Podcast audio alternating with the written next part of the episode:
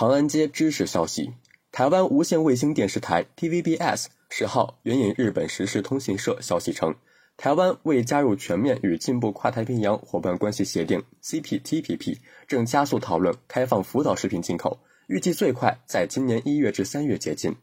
十一号，第四十五届台日经济贸易会议举行，日本台湾交流协会会长大桥光夫再次催促台湾，欢迎台湾提出申请加入 CPTPP。望能尽早跟上美国脚步，依据科学证据及国际标准处理福岛食品。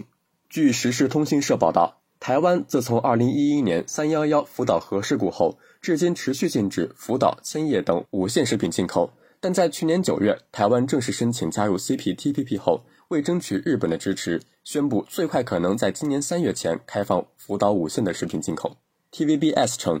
因有被核辐射污染的嫌疑，这些食品被台湾民众称为“核食”。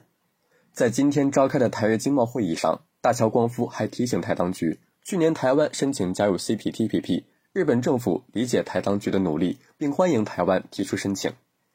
台媒分析称，尽管台当局心知肚明，为了得到日本支持，必须首先解决核食进口问题，但明面上仍采取慎重态度。避免明言解禁时间，其主要原因是今年一月的立委补选。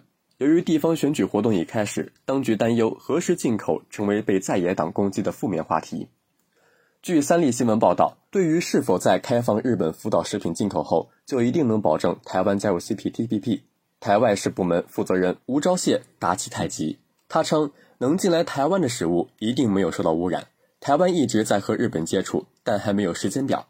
对此，有台湾网友气愤地表示：“又是这种套路，没办法啦，台湾人好骗，各位就为了民进党吞了吧。”还有网友指出，当初民进党当局号召民众吃莱猪是为了加入 CPTPP，现在吃核食也是为了 CPTPP，下次要吞什么？